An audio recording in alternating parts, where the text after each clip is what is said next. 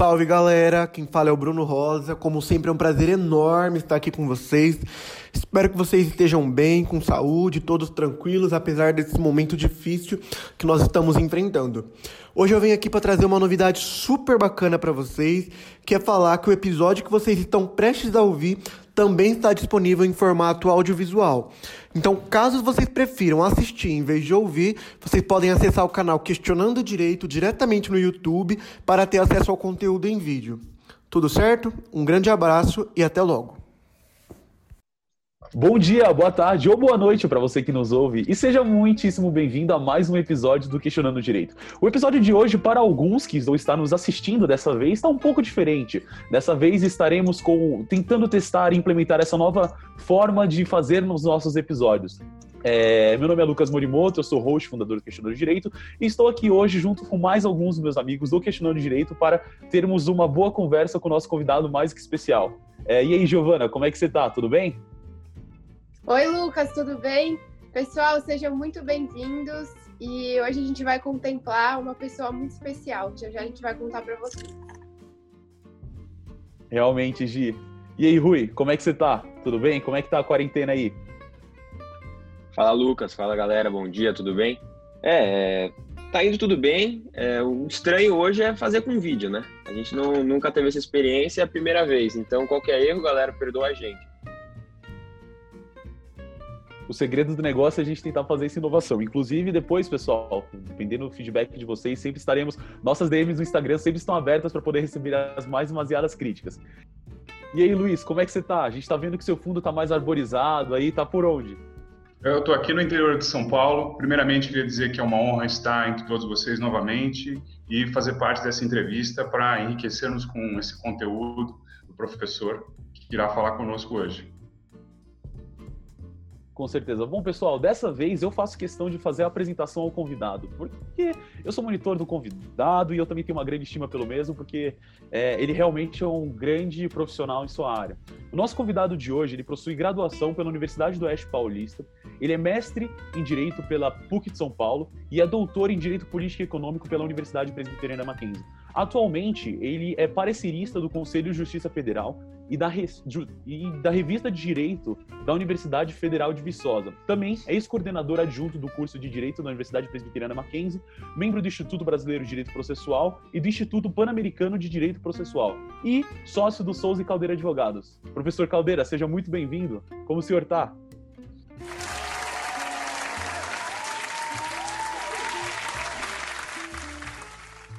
Olá, meus queridos amigos, tudo bem com vocês?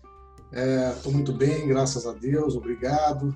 Para mim é uma grande alegria, uma grande honra poder participar desse projeto maravilhoso que vocês criaram. Parabéns a todos. É um projeto criado por iniciativa dos alunos da, da faculdade é, e voltado especialmente para os alunos, não só, mas especialmente para os alunos, para enriquecer conhecimento tudo que vai dentro da, de um dos grandes, uma das grandes premissas do Mackenzie hoje, que é o protagonismo estudantil, né? o aluno fazendo a coisa acontecer. Parabéns a todos. E professor, para a primeira pergunta, a gente queria saber quem é o Caldeira de verdade. Caldeira de verdade, nem eu sei muito bem quem é.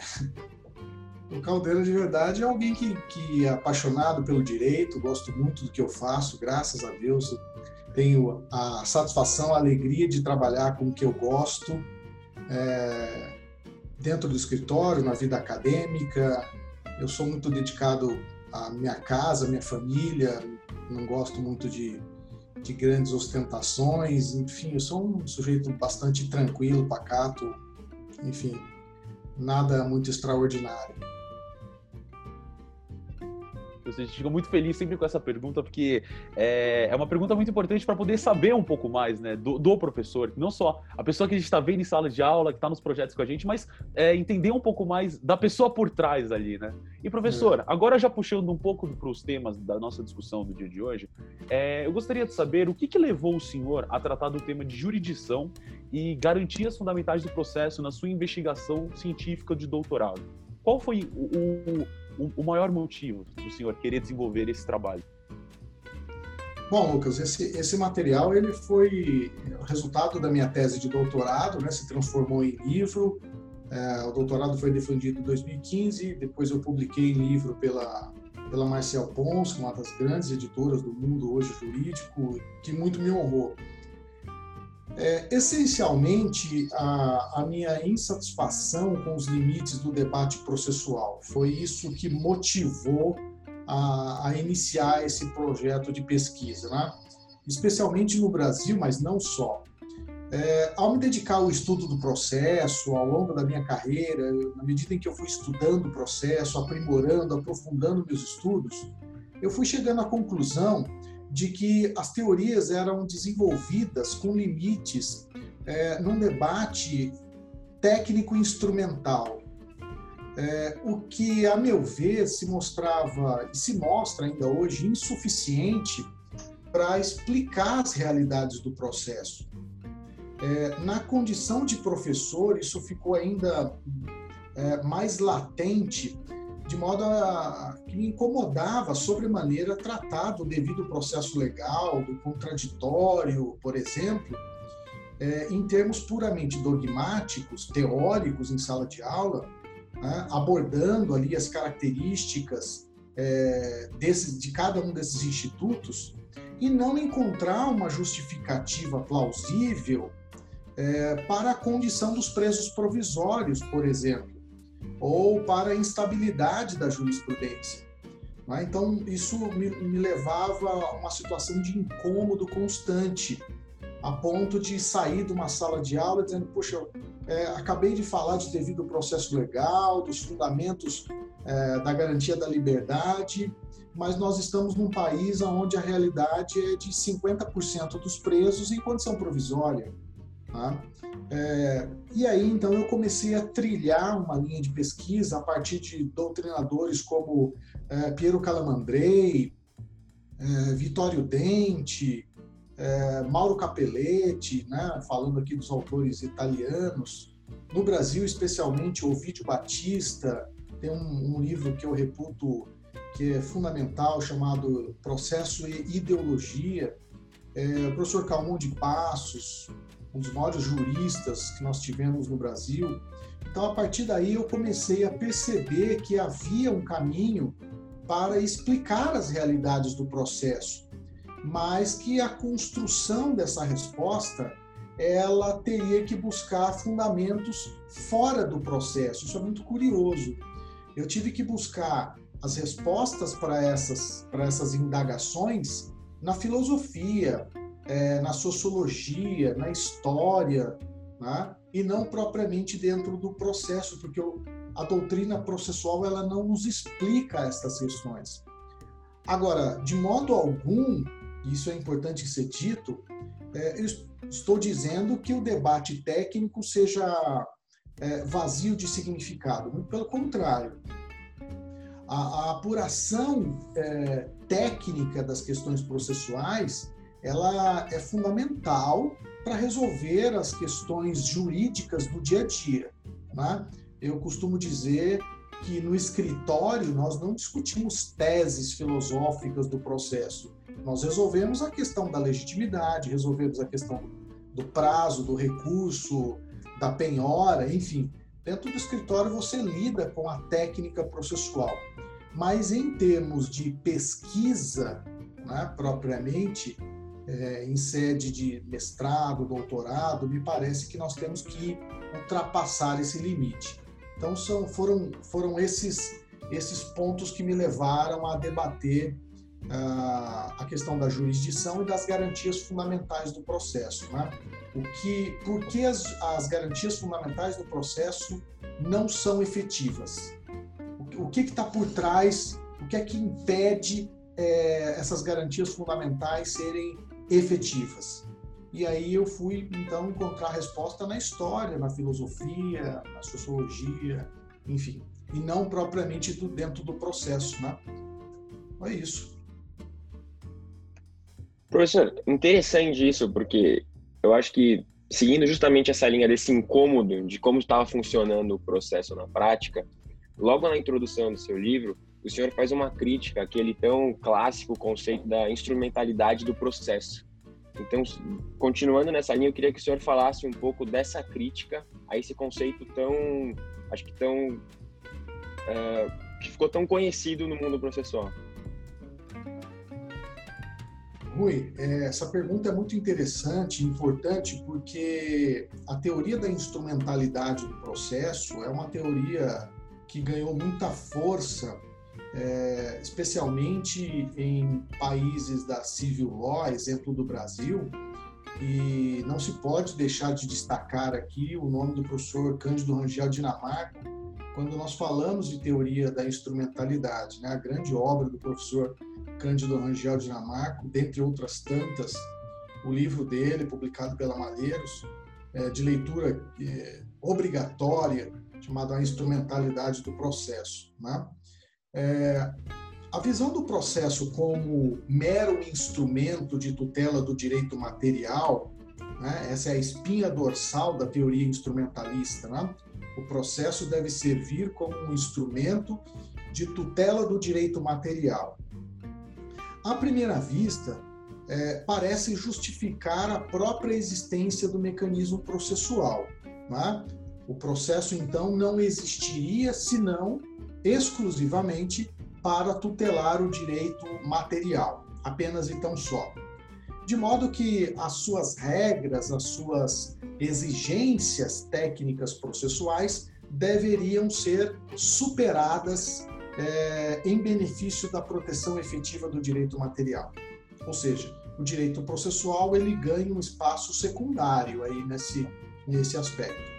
A alegação é de que a atenção dos, autor, dos atores do processo, né, juízes, os advogados, enfim, Ministério Público, Defensoria, é, mas especialmente do julgador, deve estar completamente voltada para a efetivação do direito material, como eu disse. Então, cabe ao juiz, na gestão do seu processo, na gestão da a, na condução do processo, é, mirar o mérito, mirar o, o julgamento definitivo do direito material e superar os limites técnicos processuais.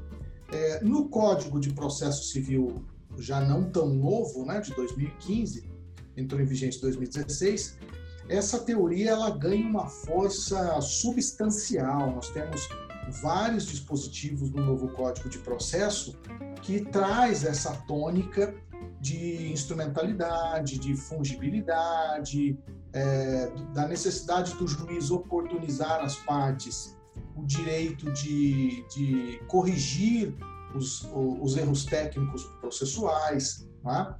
E como eu disse, tudo isso aparentemente faz muito sentido.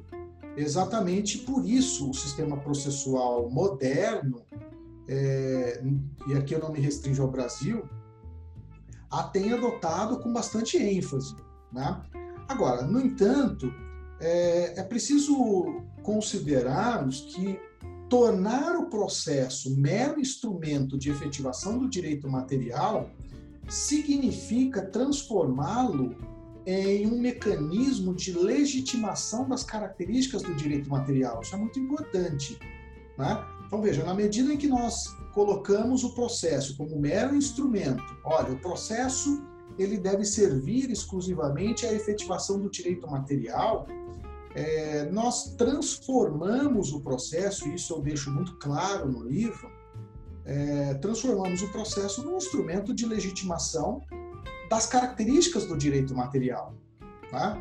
É, nesse sentido, se, se nós atentarmos para as características do direito material, nós vamos identificar o que ali? Nós vamos identificar é, um direito material absolutamente privatista, né? É, o que vai justificar, ah, por exemplo, o contratualismo processual, o que vai justificar uma tendência de adoção mais contundente da arbitragem, né? um modelo privatista. Nós temos a característica do individualismo no direito material. Se você pegar o Código Civil, é, não só o brasileiro, mas o Código Civil praticamente geral do mundo, né? você vai encontrar uma característica muito contundente do Estado liberal, do liberalismo, que é o individualismo. Então, o direito não é pensado em termos de comunidade, em termos de sociedade. O direito é pensado em termos de sujeito. Por isso que uma das primeiras coisas, dos primeiros conceitos que se aprende na faculdade é sujeito de direito. Né? E dentro de uma perspectiva puramente individualista. Né? O que também, por consequência, é, vai justificar a, a, a enorme dificuldade que se tem de dar efetividade às tutelas coletivas. O direito ele não foi modelado na sua origem para tutelar interesses coletivos. O direito foi modelado para tutelar interesses individuais. Então, na medida em que nós precisamos convergir, direcionar esse direito para tutelar interesses sociais, é, nós encontramos algumas barreiras, algumas dificuldades. Não é? É, uma outra característica que eu destaco no livro, também do direito material, é o seu elitismo. É? é, o direito material ele é um direito elitista. E isso justifica, a, por exemplo, a, a dificuldade de acesso à justiça, especialmente daquelas pessoas em condições mais vulneráveis, é? É, são relegadas a segundo plano esses direitos. É? Ora, é, é, como eu disse então, na medida em que nós tratamos o processo como mero instrumento de serventia ao direito material, nós é, colocamos sobre o processo estas mesmas características. Ele absorve do direito material estas mesmas características. Então você vai encontrar um processo do mesmo modo, individualista, você vai encontrar um processo elitista, você vai encontrar um processo é, é, privatista, por isso vem ganhando tanta força, como eu disse há pouco, a arbitragem, é, o negócio jurídico processual, que agora está expressamente previsto no Código de Processo. Então, veja, é, é perigosa essa ideia de nós transformarmos o processo em mero instrumento de serventia do direito material, como se o próprio processo não tivesse a sua importância. É? As garantias fundamentais do processo é, são instrumentos que não podem ser relegados a segundo plano. Por exemplo, é, eu não posso é, relegar a segundo plano o devido processo legal, o contraditório, apenas e tão somente porque o resultado final material do processo foi atingido. É? O contraditório ele precisa ser efetivado por si só, independente do resultado material do processo. É, quando nós falamos, então, de, de, de garantias fundamentais, é nesse sentido que nós temos que, que abordar. Né? O processo, então, ele ganha vida própria.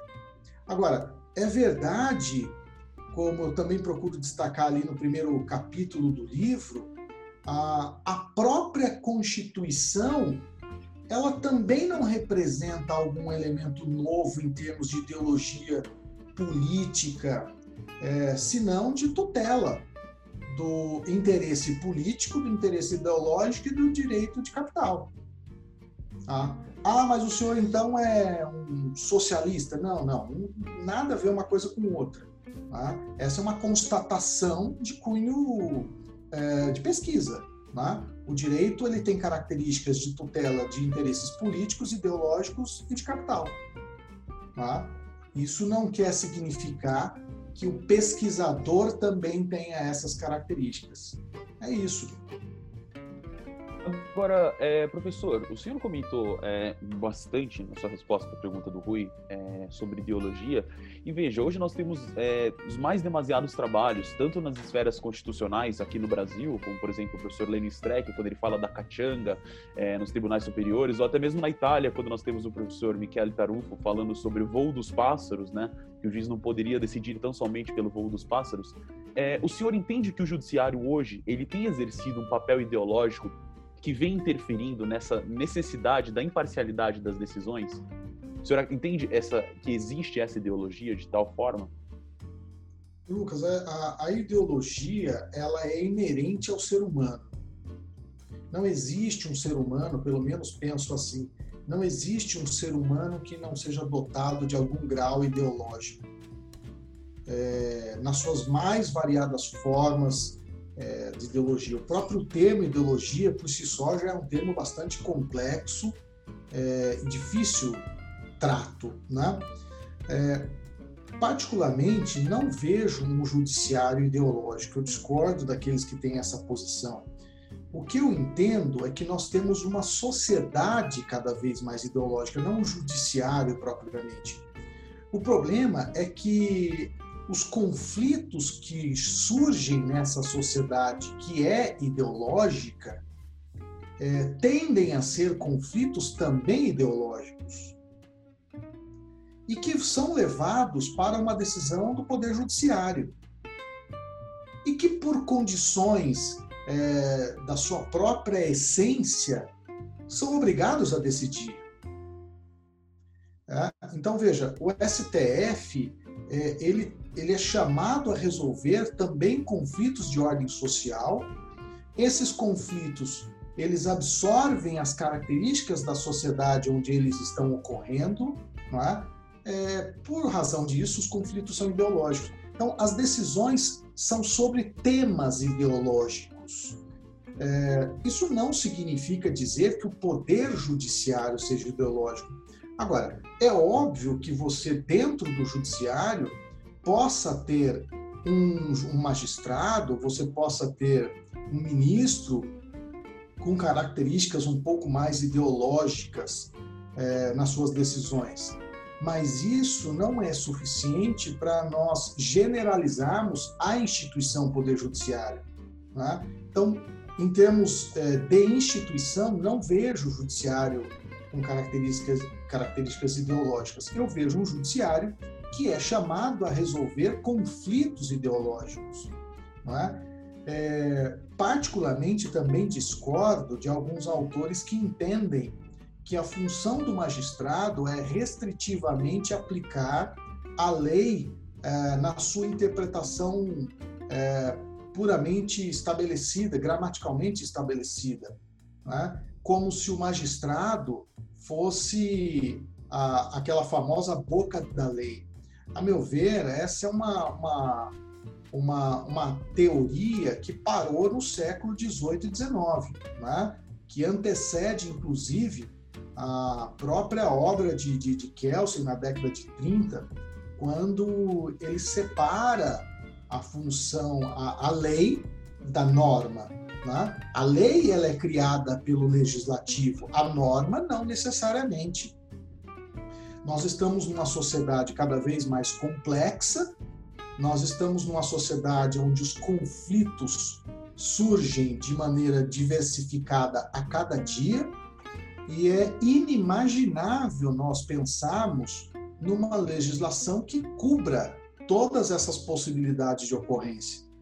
É, de modo que o magistrado ele não tem outro caminho senão analisar o caso concreto, analisar os fatos e modelar, na medida do possível, aquele sistema de, de leis que foram estabelecidas.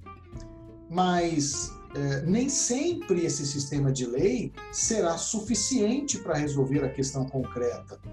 Então, é preciso que o magistrado tenha uma dose de liberdade, não é uma liberdade plena, obviamente, mas que ele tenha uma dose de liberdade né, é, para que possa, então, interpretar os fatos de acordo com a lei, claro que dentro de certos limites. Né?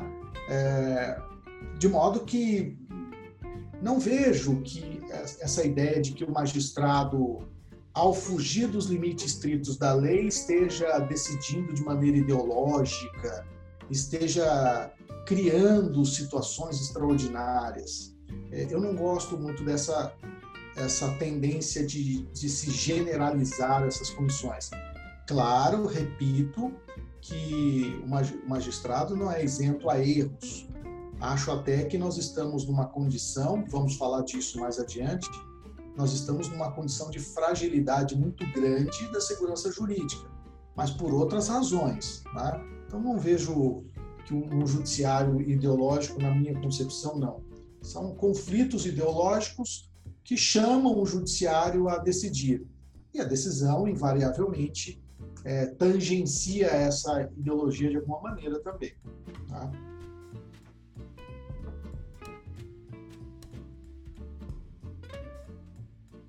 Professor, e nessa discussão, o senhor acredita que a Constituição Federal de 88 ela representou uma ruptura em relação aos modelos de garantias de direito?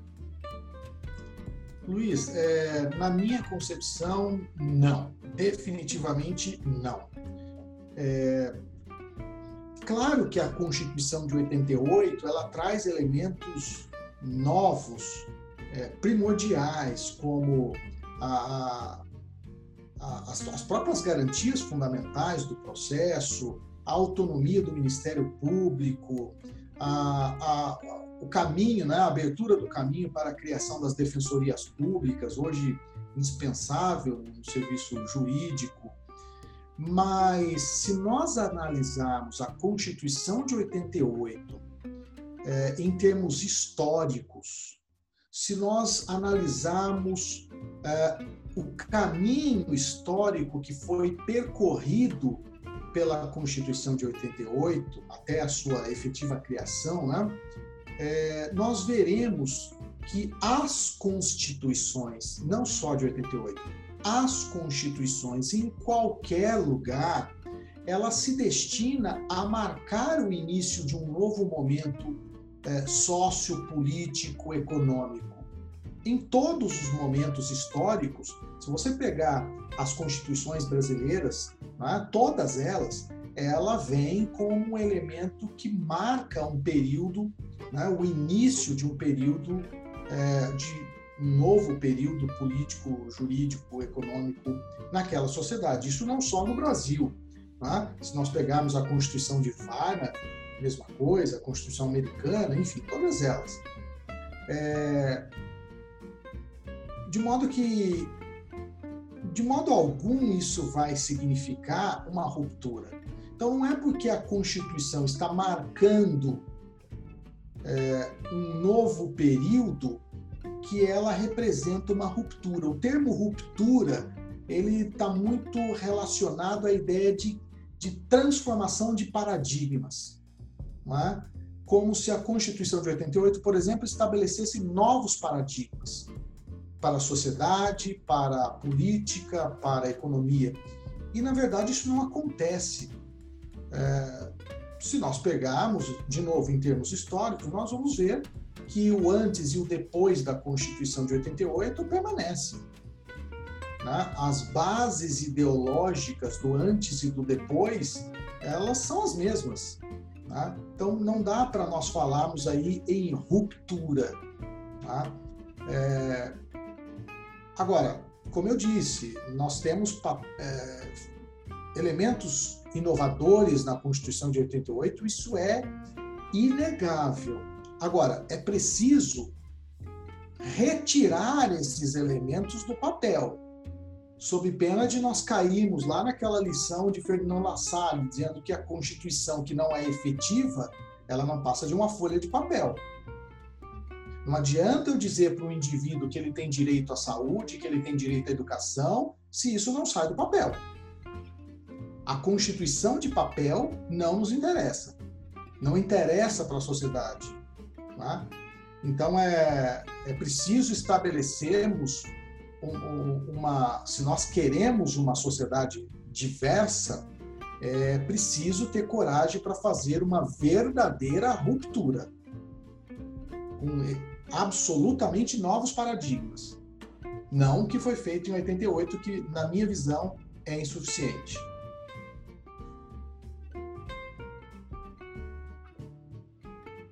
Professor, é, ao longo do livro, o senhor cita bastante o fato do processo ele ter se transformado em um instrumento de legitimação das características que foram impostas pelo direito material. Você consegue aprofundar um pouco mais essa questão para gente?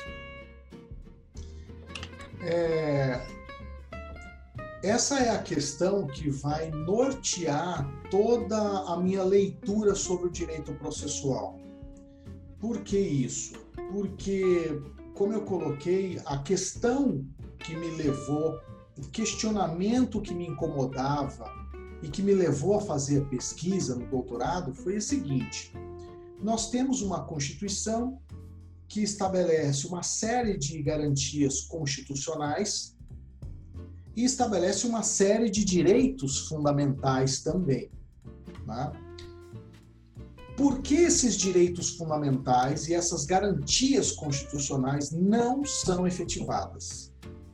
Por que o processo, porque o modelo jurídico não consegue transformar essas garantias, esses direitos em realidade? Esse foi o meu questionamento do doutorado. E ao longo da minha pesquisa, eu fui verificando que o processo, assim como todo o sistema jurídico, ele é absolutamente racional, é, pautado em premissas de um Estado liberal, que tem por características o individualismo, o privatismo. Então, se nós pegarmos é, uh, o direito processual, como ele surge no Estado moderno, é, nós vamos perceber que ele foi propositalmente transformado. Tá? Isso é importante ficar claro. Ele foi é, propositalmente transformado num mero instrumento. Então isso, a teoria da instrumentalidade do processo não é uma teoria do acaso, não é uma teoria de justiça, é uma teoria racional que permite é, deixar o poder judiciário sobre um elemento de dominação.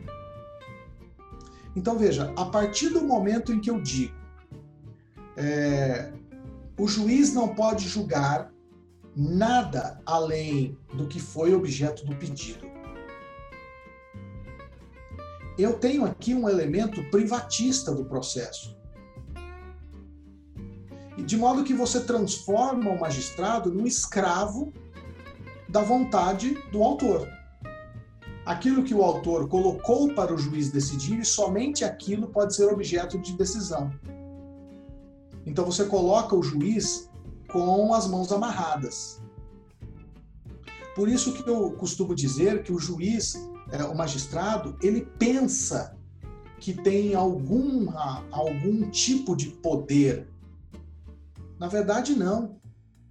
É, nós temos uh, uma estrutura jurídica é, que não tem qualquer tipo de poder, por exemplo, frente a uma grande estrutura de capital, uma estrutura política, porque o magistrado está absolutamente vinculado à lei, então ele não pode sair do quadradinho da lei, e ele não pode sair daquele quadradinho definido pelas partes. Então, o magistrado está duplamente vinculado.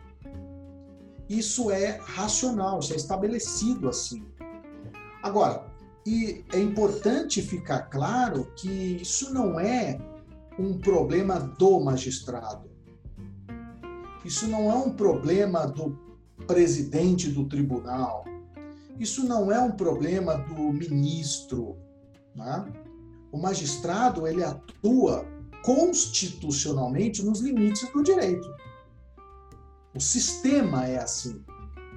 Ou seja, é, eu costumo dizer que o problema ah, do, do sistema jurídico não é um problema de estrutura. Não adianta você reformar código, não adianta você colocar internet, não adianta você fazer o julgamento virtual, não adianta você mexer, é, contratar mais juízes, é, enfim.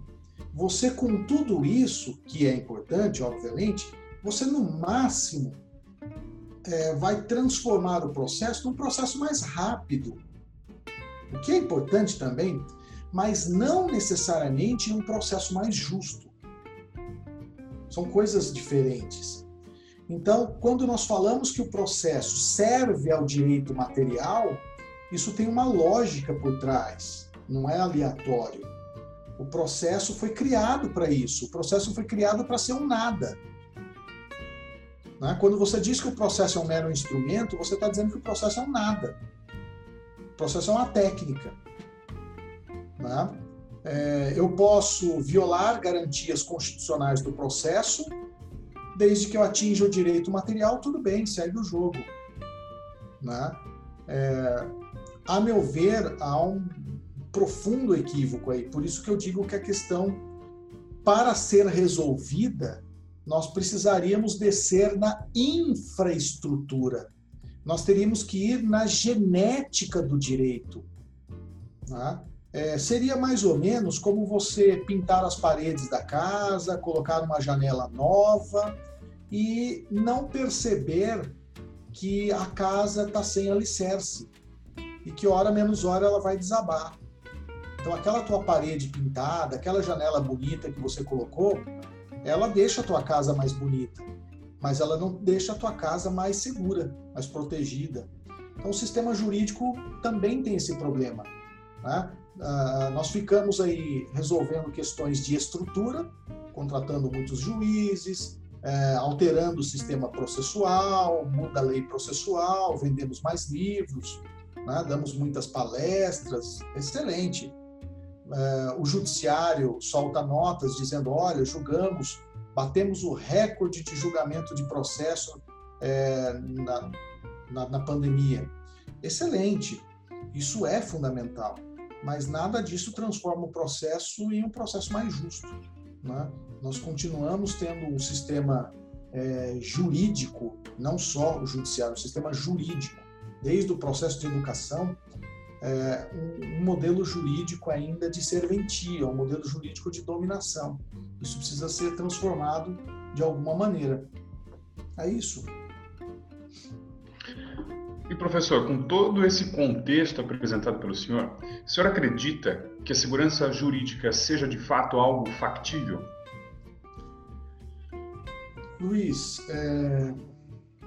eu entendo que no modelo que nós temos hoje, não no modelo que nós temos hoje, é, não só no Brasil também, repito, é um, não é possível nós falarmos em segurança jurídica. Segurança jurídica, inclusive, tem sido um dos temas é, estudados por mim atualmente, e por conta do, da questão dos precedentes e tudo mais.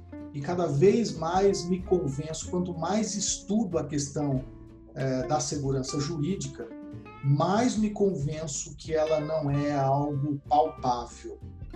É, a instabilidade jurisprudencial que nós temos hoje no Brasil demonstra isso de maneira muito clara, a meu ver. É, por exemplo, os tribunais superiores eles é, julgam, isso é estatística, está, está dentro do, do, do CNJ, está dentro dos próprios, do site dos próprios tribunais. É fácil é, quem estiver nos ouvindo, nos, nos assistindo aí, investigar isso. Os tribunais superiores brasileiros, eles julgam, em média, 80% dos seus casos de modo monocrático, o que é inconcebível. Na medida em que você tem uma corte de julgamento, essa corte ela precisa julgar os seus casos de maneira coletiva, não de maneira individual. De modo que é, esses julgamentos não se diferem dos julgamentos das instâncias inferiores. Né? É, e mais, frequentemente nós vemos aí modificação de entendimentos mais do que isso ainda, não raras vezes nós assistimos decisões monocráticas superando o entendimento colegiado. Isso tem sido cada vez mais frequente no Brasil. Você tem uma, uma decisão de um colegiado, por exemplo, de um plenário do Supremo Tribunal Federal, e meses depois, para não dizer dias depois, você tem uma decisão monocrática é, fugindo daquele, daquela decisão colegiada. É, isso é absolutamente inconcebível para quem pretende ter um sistema jurídico é, minimamente seguro, previsível. Né? É, não, não, não é só isso ainda. Veja, a, a, a sociedade, como eu disse numa resposta agora há pouco, a sociedade ela tem se tornado uma sociedade cada vez mais complexa, cada vez mais plurima. É, os seus conflitos eles são cada vez mais diversificados. Né? Vocês devem se lembrar é, da, das nossas primeiras aulas no terceiro semestre da faculdade, onde eu falo de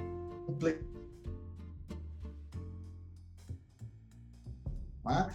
Exatamente por isso, nós temos uma sociedade cada vez mais complexa, cada vez mais plurima, diversificada, com questões jurídicas cada vez mais é, é, pluritemáticas, de modo que você vai verificando que entre o sistema de leis e o fato ocorrido, o fato concreto, vai havendo aqui um hiato cada vez maior, uma lacuna jurídica cada vez maior. É, o que eu quero dizer com isso é que a decisão do caso de ontem já não se amolda mais ao caso de hoje. Porque a sociedade muda muito rápido. Não é? É, por exemplo, há dias atrás mencionei numa palestra é, o seguinte, inclusive nesse artigo uh, foi publicado recentemente no Valor Econômico sobre contratos e pandemia, eu também comento a respeito dessa questão. É, o que nós faríamos se essa pandemia tivesse ocorrido há 30 anos atrás, 40, 50 anos atrás, quando nós não teríamos nós não tínhamos, melhor, é, o sistema de internet que nós temos hoje. Será que nós estaríamos discutindo ah, a condição dos contratos eletrônicos na pandemia? Obviamente que não. Porque isso sequer existia 40, 50 anos atrás. Então veja que a sociedade ela está se transformando a passos muito rápidos. Isso tem reflexo direto no direito. A todo, todo instante nós temos novas situações jurídicas surgindo. Uma conversa rápida com os magistrados nos revela situações, questionamentos jurídicos é, que há dois, três anos atrás era inimaginável. Então, é, a meu ver, ah, tinha razão, ou tem razão no presente, o Kelsen quando dizia que no século XXI o grande problema do direito, uh, isso ele disse na década de 30, hein, século XX, é, o grande problema do direito no século XXI talvez fosse o problema da segurança. E, e, de fato, a meu ver, pelo menos, isso está se concretizando.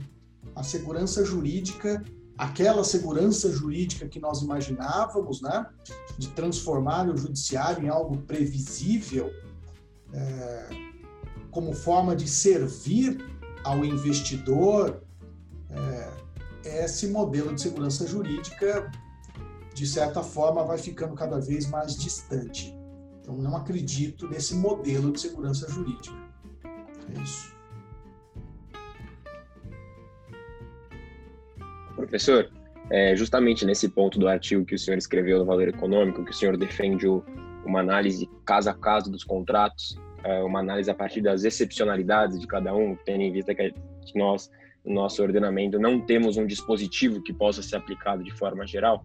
É, da mesma forma que outros doutrinadores também defenderam, como José Fernando Simão, que falou sobre a análise das bases dos negócios, para poder fazer uma análise casuística de cada contrato, é, eu te pergunto, justamente essa análise caso a caso, justamente do que o senhor estava falando agora, não proporciona uma insegurança jurídica maior ainda, uma maior instabilidade juris, opa, perdão, jurisprudencial, que poderia ser agravar todo esse problema que o senhor estava comentando até agora?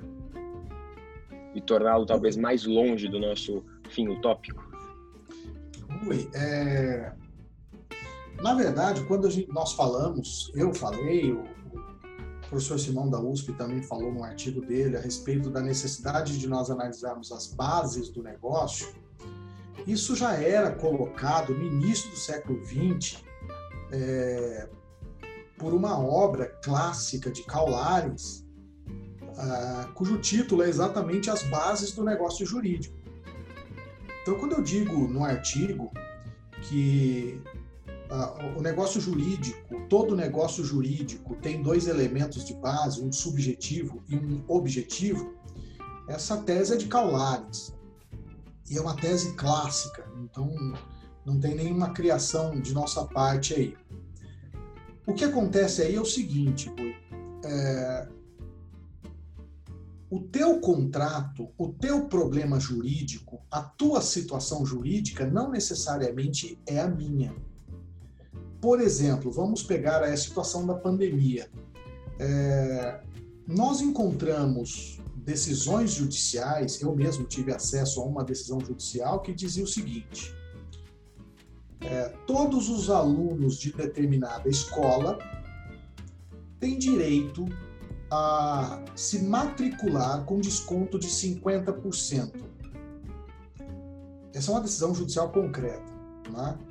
E o fundamento utilizado pelo magistrado é no sentido de que o simples fato de estarmos na pandemia, por si só, é um fato notório de crise e que, portanto, justificaria esse desconto de 50% nas matrículas.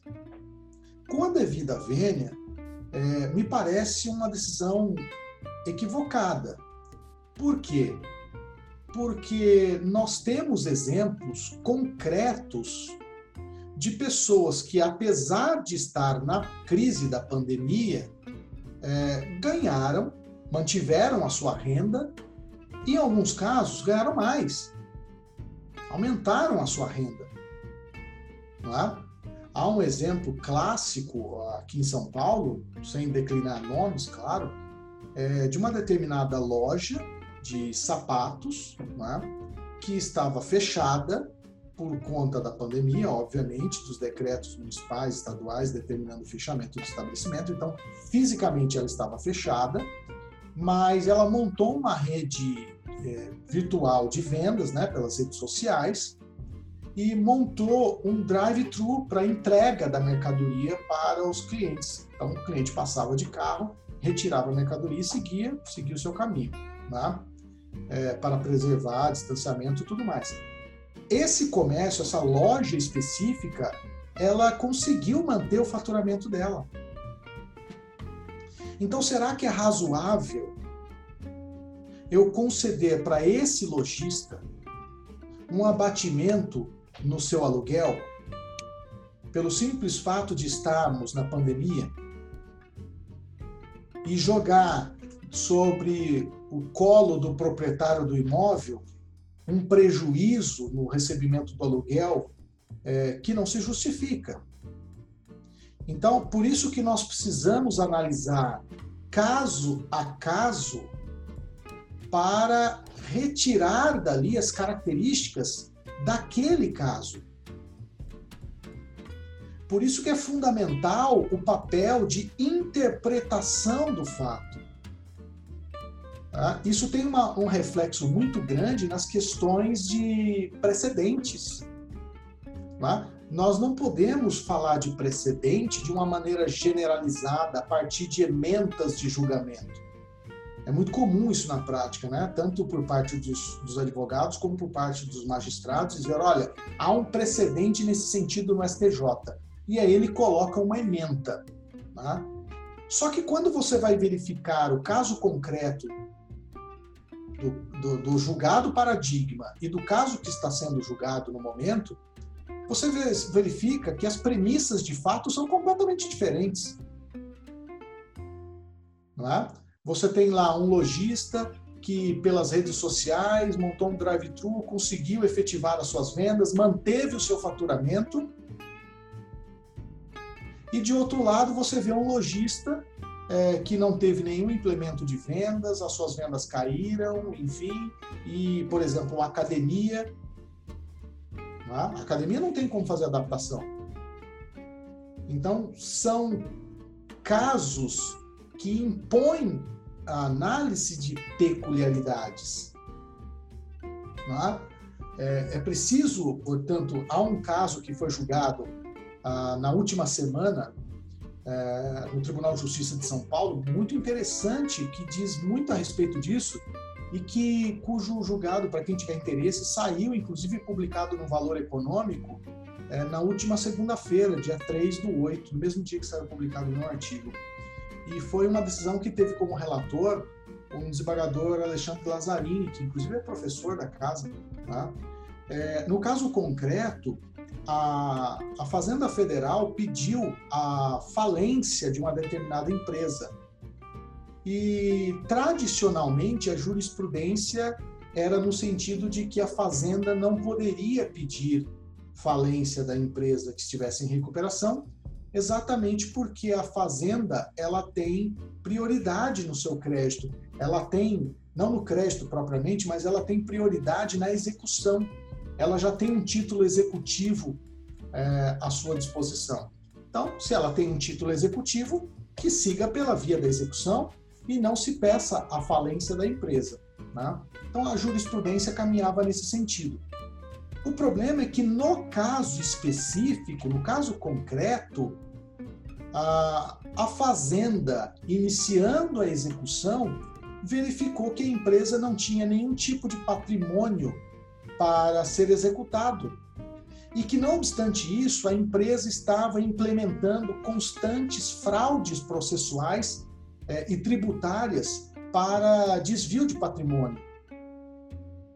Então, considerando as peculiaridades do caso concreto, o TJ entendeu então que naquele caso específico a fazenda poderia se impedir a falência da empresa. Então veja que uh, diversamente do que a gente possa imaginar, a segurança jurídica ela não nasce a partir da generalização do direito. A segurança jurídica não significa uma padronização no sentido de generalizar as decisões. Quando se fala de padronização, nós temos que olhar para as questões de fato. Veja, casos iguais devem receber o mesmo tratamento jurídico. Casos diferentes devem ser tratados diferentemente na proporção da sua diferença. Essa da sua diferença. Essa é uma, um princípio de isonomia constitucional. Não é? E o que diferencia? Você pode até ter tese jurídica igual num caso e no outro, mas a tese jurídica ela se amolda a um fato jurídico. Então você precisa levar em consideração as peculiaridades daquele caso pontual. Tá? É, é, como penso em relação à, à, questão da segurança jurídica. Falar em segurança jurídica a partir de um padroni, uma padronização de teses objetivas é, não, não, é, não me parece suficiente. É preciso analisar essa tese à luz dos fatos concretos. Porque aí sim, se eu tenho o mesmo fato, um fato semelhante, não o mesmo fato concreto, mas se eu tenho um fato semelhante, isso sim justifica você aplicar as mesmas regras, a mesma inteligência jurídica. Tá? Premissas uh, alinhadas, então aí sim eu aplico as, mesmos, as mesmas conclusões, sob pena de você gerar mais desigualdade ainda. Né? É isso. Professor, já encaminhando para o final, o senhor entende que as reformas nos âmbitos políticos, jurídicos e educacionais elas sejam suficientes para recuperar esse atraso, para superar esse atraso? Não. Eu não sei se infelizmente, mas entendo que não. É, veja, ao falarmos em reformas, de novo, nós estamos partindo da ideia de que as bases da situação a ser reformada foram mantidas, não é? Quando você fala, olha, vou reformar minha casa, vou reformar meu apartamento, enfim, vou reformar qualquer coisa, você está partindo da premissa de que as bases serão mantidas. Tá? A grande questão é que a disfuncionalidade das instituições, como eu venho dizendo desde o início hoje, ela decorre exatamente do fato de que o problema está na base. É? Como disse agora há pouco, o problema é de infraestrutura e não de estrutura. O exemplo que eu dei há pouco na resposta, não adianta você ficar pintando parede de uma cor, discutindo qual vai ser a cor da parede, se a tua casa não tem alicerce, ela vai desabar. Por isso que eu creio, e essa foi uma, uma linha bastante fortalecida no livro, é, que o caminho para superar o atraso institucional seja o da ruptura. Aquilo que nós falamos na questão da Constituição. Se nós queremos uma reforma, se nós queremos uma mudança substancial, nós temos que promover uma ruptura e não uma simples reforma. É, eu gosto sempre de lembrar aqui a, uma obra de um historiador chamado Jacques Legoff, chamado A História Nova. Sugiro a leitura, uma obra fantástica, onde ele mostra exatamente isso. Não é possível você estabelecer é, novas instituições, novos caminhos institucionais a partir de premissas velhas. Tá? É preciso que nós tenhamos, então, uma ruptura educacional, inclusive, sobretudo, na educação jurídica. O nosso modelo de educação jurídico é um modelo ainda do século XVIII. Tá? É, nós temos que estabelecer uma ruptura nos paradigmas políticos, institucionais. É por isso que eu não acredito que, olha, nós mudamos, 80% é, do Senado é, foi trocado na última eleição. O que, que isso significa? Para mim, nada. Para mim, não significa absolutamente nada, porque você tem pessoas novas atuando a partir de premissas velhas. Ah, quem vai ser o ministro da saúde? Não interessa, faz menor, menor, menor diferença quem vai ser o ministro da saúde. Porque as premissas já estão estabelecidas. E qualquer pessoa que esteja lá terá que atuar da mesma forma. Tá? É, enfim, então me parece que o caminho da superação desse atraso das instituições é um caminho de ruptura. É, agora, essa ruptura ela precisa ser é, muito bem estabelecida. Nós não estamos falando aqui de ruptura no sentido de golpe, em absoluto. Não creio, não creio na mudança a partir de golpe eu acredito na mudança a partir de políticas públicas. Eu acredito na, na ruptura a partir de transformação de ideias, a partir de debates é, é, democráticos, né? é, democrático no sentido de plurimo. Por exemplo, como é que você transforma, como é que você rompe com o modelo passado de educação jurídica? Montando, por exemplo, comissões entre alunos, professores, diretores das instituições e buscando encontrar caminhos é, de diálogo, de superação. A ideia de que o professor hoje é alguém que esteja acima e do aluno que deve estar numa condição de submissão é uma, uma, uma visão absolutamente ultrapassada. O aluno hoje ele é cada vez mais é, ator é, ativo, inclusive, da construção do seu conhecimento. Não, o professor hoje é mais. Eu, eu, particularmente, não gosto muito dessa ideia de professor.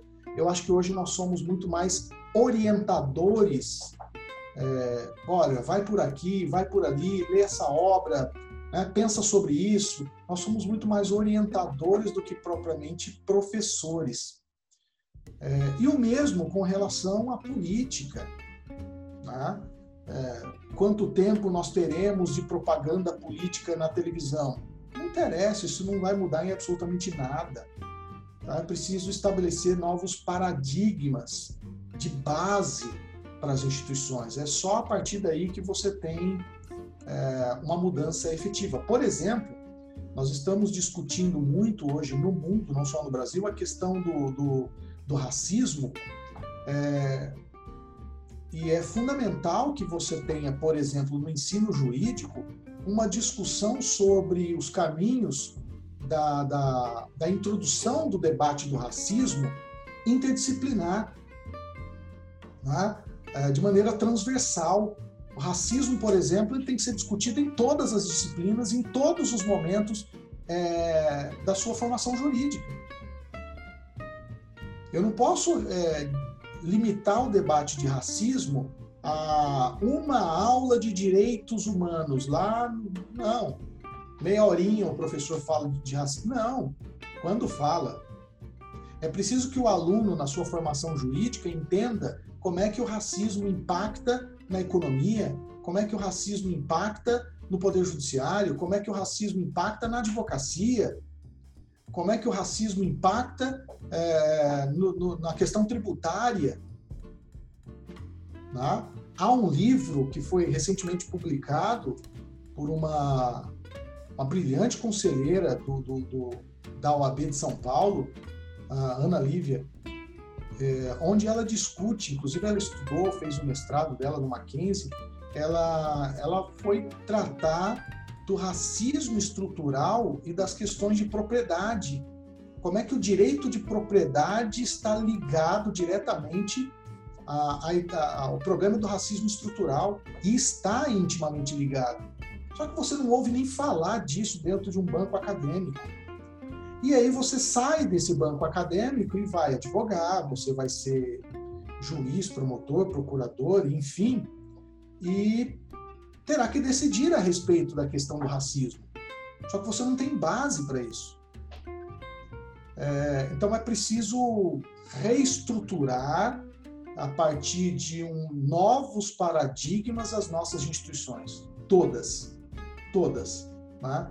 Sem essa quebra de paradigma, as simples reformas, a meu ver, elas são importantes também, claro, tá?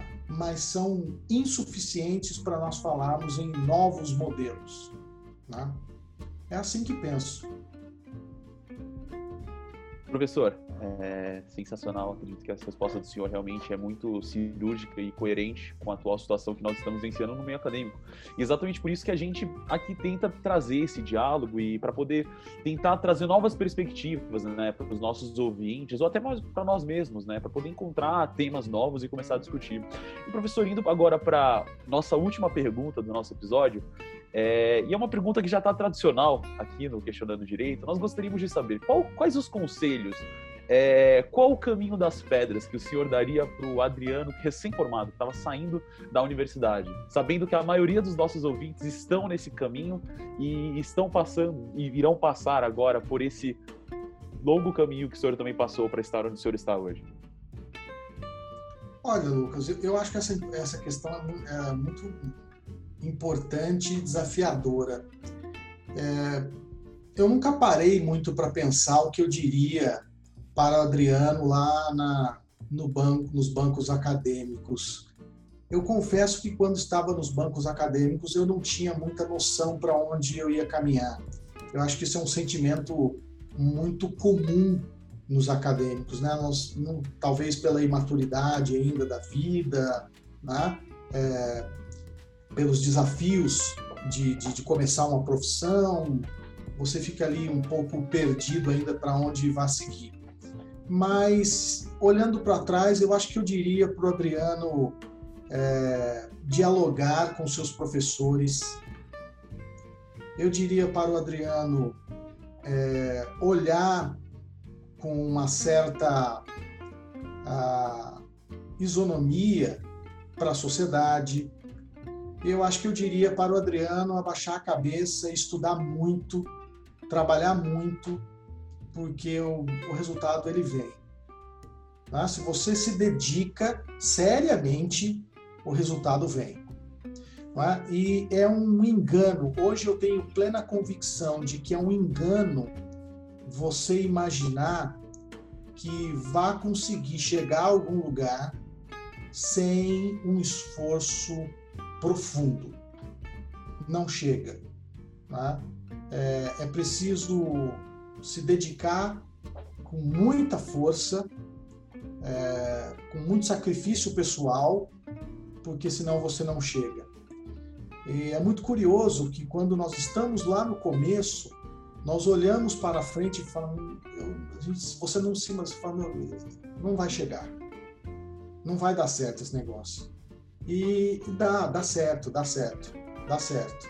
Tá? Abaixa a cabeça, se dedica, é, tenha, tenha ao seu entorno pessoas é, que deram certo, não necessariamente no sentido financeiro, isso é bobagem, mas que chegaram a, a, a conquistaram algum espaço, é, isso é, é fundamental. Então, abaixa a cabeça, estuda, se prepara é, e seja uma pessoa de bem. O resto é consequência. É isso. Professor, depois dessa brilhante conversa, não dá para falar entrevista, nada, isso aqui foi uma grande conversa, muito gostoso. É, o senhor tem alguma consideração final? Eu quero agradecer vocês pelo convite, um honroso convite. É, vocês realmente estão se superando, eu acho que vocês estão nesse caminho exato que eu, que eu é, ousei colocar, né, que serviu para mim. Acho que é um bom caminho de preparação, de dedicação. Então, parabéns por tudo. Me coloco à disposição de vocês sempre, para o que vocês precisarem. É, eu sempre gosto de dizer para os alunos: é, você tem aqui não só um professor, você tem aqui um, um colega de profissão, alguém que está de, de, de portas abertas ou de, de computador aberto hoje, né? para recebê-los, trocar ideias e dar sugestões de, de estudo, de enfim.